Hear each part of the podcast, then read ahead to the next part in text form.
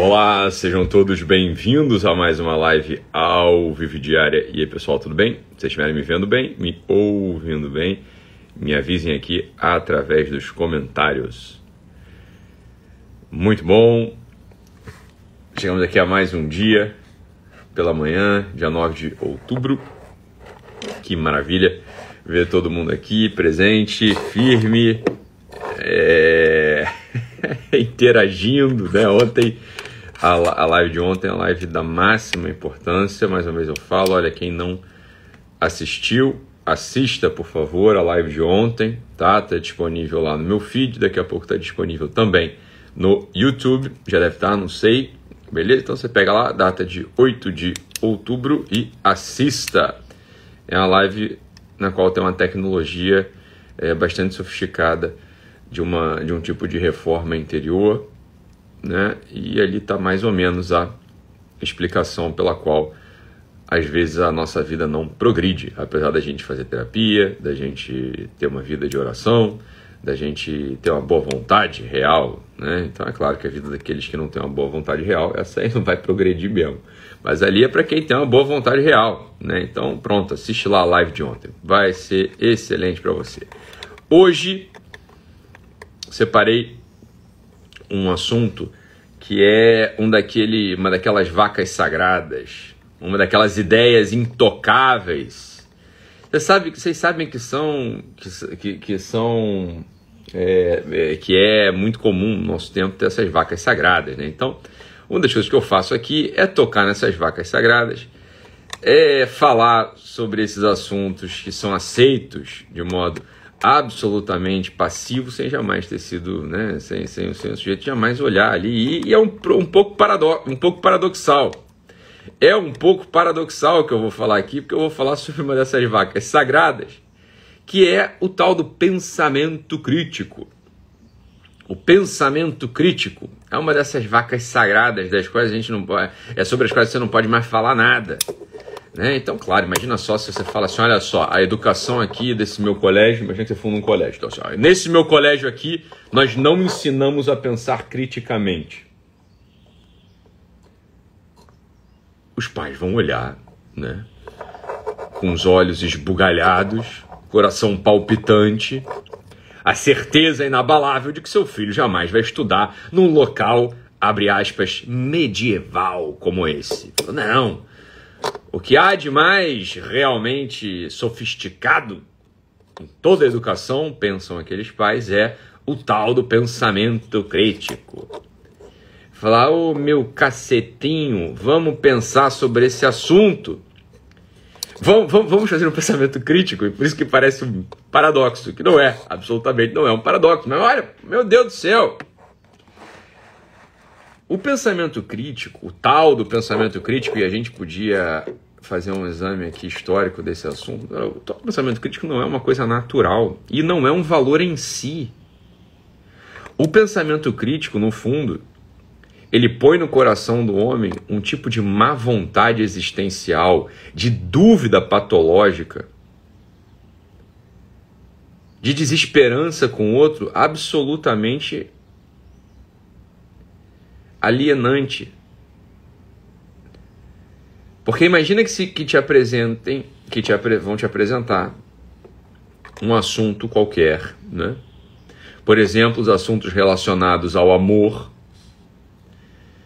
Vão apresentar ao seu filho um assunto relacionado ao amor. Veja, você, mãe, apresenta ao seu filho, ao seu filho, o amor generoso que você tem por ele né? O amor generoso você tem por ele, fala, mamãe te ama.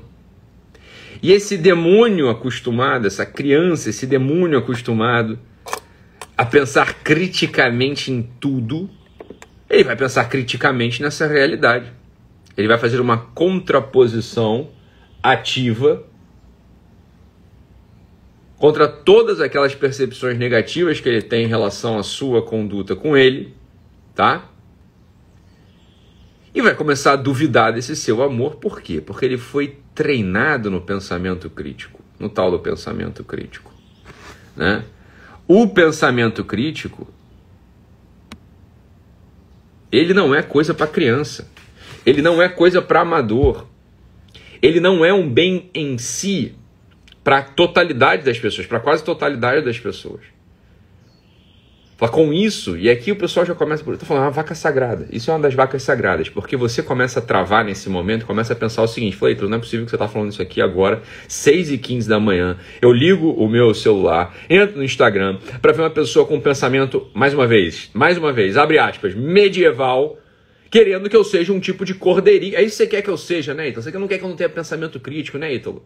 Agora eu saquei qual é a tua cara. Eu saquei qual é a tua cara. Você não quer que eu, que eu seja né, uma pessoa é, crítica, uma pessoa que entende quais são as intenções dos outros. Você quer que eu seja um cordeirinho? É isso que você quer. Eu falei, olha, meu filho, fica. Pensa aí comigo, vai. Vamos lá, não, vamos lá. Eu quero uma coisa mesmo, mas não é isso que eu quero, não. Eu quero que você deixe de ser bobo. Porque perceba aqui qual é o processo cognitivo intelectual real que os pedagogos e os professores e vamos lá, né, os próprios pais hoje em dia não percebem. Percebem o seguinte, olha, quando quando aparecem os teóricos pedagógicos contemporâneos e falam, né, sobre esse assunto, né, o encaminham ali, qual, qual que é, qual que é a progressão da construção intelectual na reação, na relação mediada do indivíduo com o mundo, né? O indivíduo e o mundo têm uma relação mediada pela comunidade, por um outro. Né? Quando Vygotsky, por exemplo, aparece falando esse tipo de coisa. Ou quando, por exemplo, o nosso patrono da educação, Paulo Freire, não sei nem se ele ainda é o patrono da educação, se já destronaram esse jumento de lá, mas né, quando Paulo Freire aparece falando de uma necessidade né, de ser ativo no processo. O sujeito ele é ativo no processo, então ele vai criticar tudo, ele vai analisar criticamente aquilo que chega a ele. Falou, olha, isso aí é, é assim mesmo que faz, tá? Mas não é assim que amador faz. E é uma coisa que a gente tem que ter muito claro na nossa cabeça. Olha, apesar de pensar ser uma atividade para todos os seres humanos, Preste atenção aqui nessa analogia, porque é exatamente assim, tá? Assim como todos os seres humanos pensam, assim como todos os seres humanos andam, todos os seres humanos andam, todos os seres humanos correm. Todos os seres humanos saudáveis sabem andar e sabem correr, você concorda? Mas poucos seres humanos têm pelo têm, é, têm por correr o seu ofício poucos seres humanos né, dominam a técnica do correr. Correr de modo profissional, correr numa pista de 100 metros rasos, 200 metros, revezamento, sei lá, né, aquele de bastão. É para poucos seres humanos, poucos seres humanos dominam a técnica do correr, ainda que todos os seres humanos corram, possam correr. pensar guarda uma semelhança com isso. Pensar, apesar de todos os seres humanos fazerem, não é algo, não é algo que você já nasça preparado. E eu vou dizer qual que é, e aqui que está o ponto da nossa live de hoje. O ponto central que destrói a tua capacidade de um dia virar um, entre aspas, pensador profissional é essa mania do pensamento crítico. Receber tudo criticando, receber tudo encontrando qual que é o contraditório, receber tudo já, já discutindo, já desconfiando. E olha, isso aqui tem uma raiz bastante profunda. Há uma sabedoria milenar. Há uma sabedoria milenar registrada. Há uma sabedoria milenar que fala pra gente o seguinte, olha, omne regnum divisum contra se desolabitur. Omne regnum divisum contra seres olabitur. Olha, todo reino que vai se dividindo contra si, ele certamente, certamente vai perecer, certamente vai desmoronar. Então, perceba, se ao entrar em você a percepção de uma realidade, por exemplo, o amor que a minha esposa tem por mim ou que eu tenho pela minha esposa, se entra, se, se eu percebo uma realidade, falo, olha, há um processo interior de desunião que eu posso fazer logo na recepção desse conceito. Eu posso receber uma percepção, receber um conceito, receber uma informação, receber um comunicado afetivo e posso enfiar ali uma faca de desunião, uma faca de dúvida, uma faca de carência. Falo, olha, é evidente que uma pessoa crítica em tudo, seja, que olha pelo lado, né? Vamos ver pelo, pelo avesso aqui tudo, essa pessoa. Essa pessoa vai desmoronar. Essa pessoa vai ruir, vai perecer. Por quê? Porque ela colocou em si, logo de largada, um processo de divisão. O pensamento crítico real e genuíno, ele não é assim. O pensamento real e genuíno, ou seja, daqueles pensadores profissionais, ele não é feito desse modo, mas é o contrário. O tal do pensamento dialético, ele não é divisão, meu filho. Ele é articulação de duas realidades que você foi construindo a partir de um, uma percepção amorosa e passiva da realidade. E a contraposição de ambas de modo calmo. Mas é uma contraposição articulada e não uma divisão. Dito de outro modo, só é possível ensinar o pensamento crítico depois que o sujeito absorveu o, muito conteúdo, de modo passivo, amoroso, calmo. Ensinar uma criança, imagina só que você faz uma explicação, esse é o ponto. Imagina só que você vai fazer a apresentação da história do Brasil para uma criança. E logo na linha 1, logo na linha 1 da prova ou da pergunta, você já faz a pergunta, né? Você já, já lança. Mas quais seriam as outras intenções da monarquia? Fala, meu Deus do céu, a criança não tem ideia do que é monarquia, a criança não sabe qual é a história inteira do Brasil, a criança ela não sabe qual é a história das monarquias europeias, a criança ela não tem a mais mínima ideia da, da qual que é a radical, qual que é o lugar simbólico da coroa. Ela já precisa fazer uma crítica, assim, quais são as intenções ocultas da monarquia europeia. Fala, meu Deus do céu! Esse maldito pensamento das intenções ocultas. Você acha que todo mundo tem contigo, todo mundo tem uma segunda intenção, todo mundo tem uma intenção oculta. Esse pensamento crítico diante da realidade que se apresenta para você, falando, o que, que será que meu marido quer mesmo? para ele estar tá me tratando assim.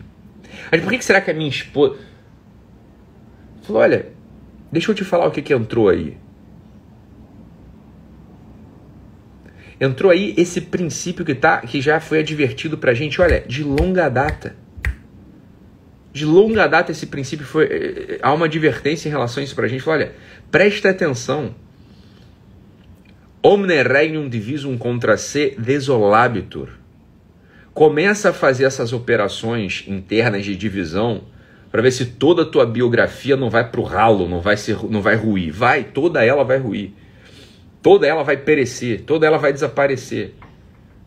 Por quê? Porque você está apostando em primeiro lugar na ruptura, no corte, na desunião. Mas ao contrário, absorver amorosamente, absorver amorosamente a realidade que se apresenta para gente é necessário para a construção de uma biografia sólida, feliz e amorosa.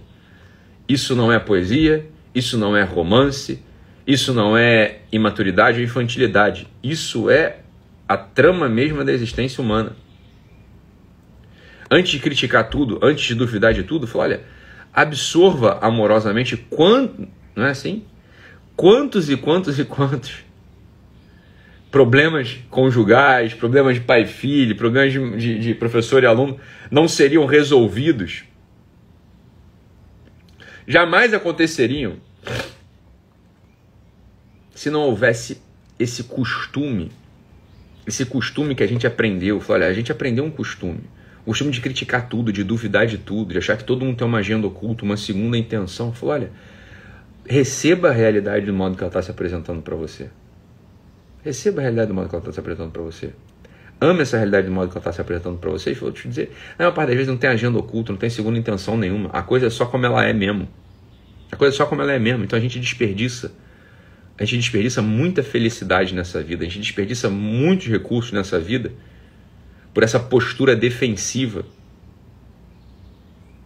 que miseravelmente foi ensinada pra gente como sendo o expediente pedagógico mais sofisticado do mundo, chamado pensamento crítico. Olha, o pensamento crítico é ferramenta do demônio, pra você saber. Você tá entendendo? O pensamento crítico é o pensamento crítico para amadores é a ferramenta do demônio, você tá entendendo? É isso aí que está desunindo tudo. Né? É isso aí que está desunindo toda a tua história, toda a tua vida. Fala, para de pensar criticamente pelo menos uma semana e aceita a realidade como ela é com um sorriso no rosto, meu filho. Omne regnum divisum contra se desolabitur. Volto a falar, toda, todo aquele reino, toda aquela cidade que se divide contra si mesma, tem que ter uma divisão no início que vai ruir, vai perecer. Não seja desses. Não seja desses. Dê um passo da unidade, dê um passo da união interior, da união psíquica, da união espiritual, amando a realidade como ela se apresenta. Por uma semana, sorria, receba, integre, e não divida, não rejeite. Isso é o que vai fazendo com que a tua vida vá para o buraco. Bem, fique com Deus, um abraço e até mais. Tchau, tchau, pessoal.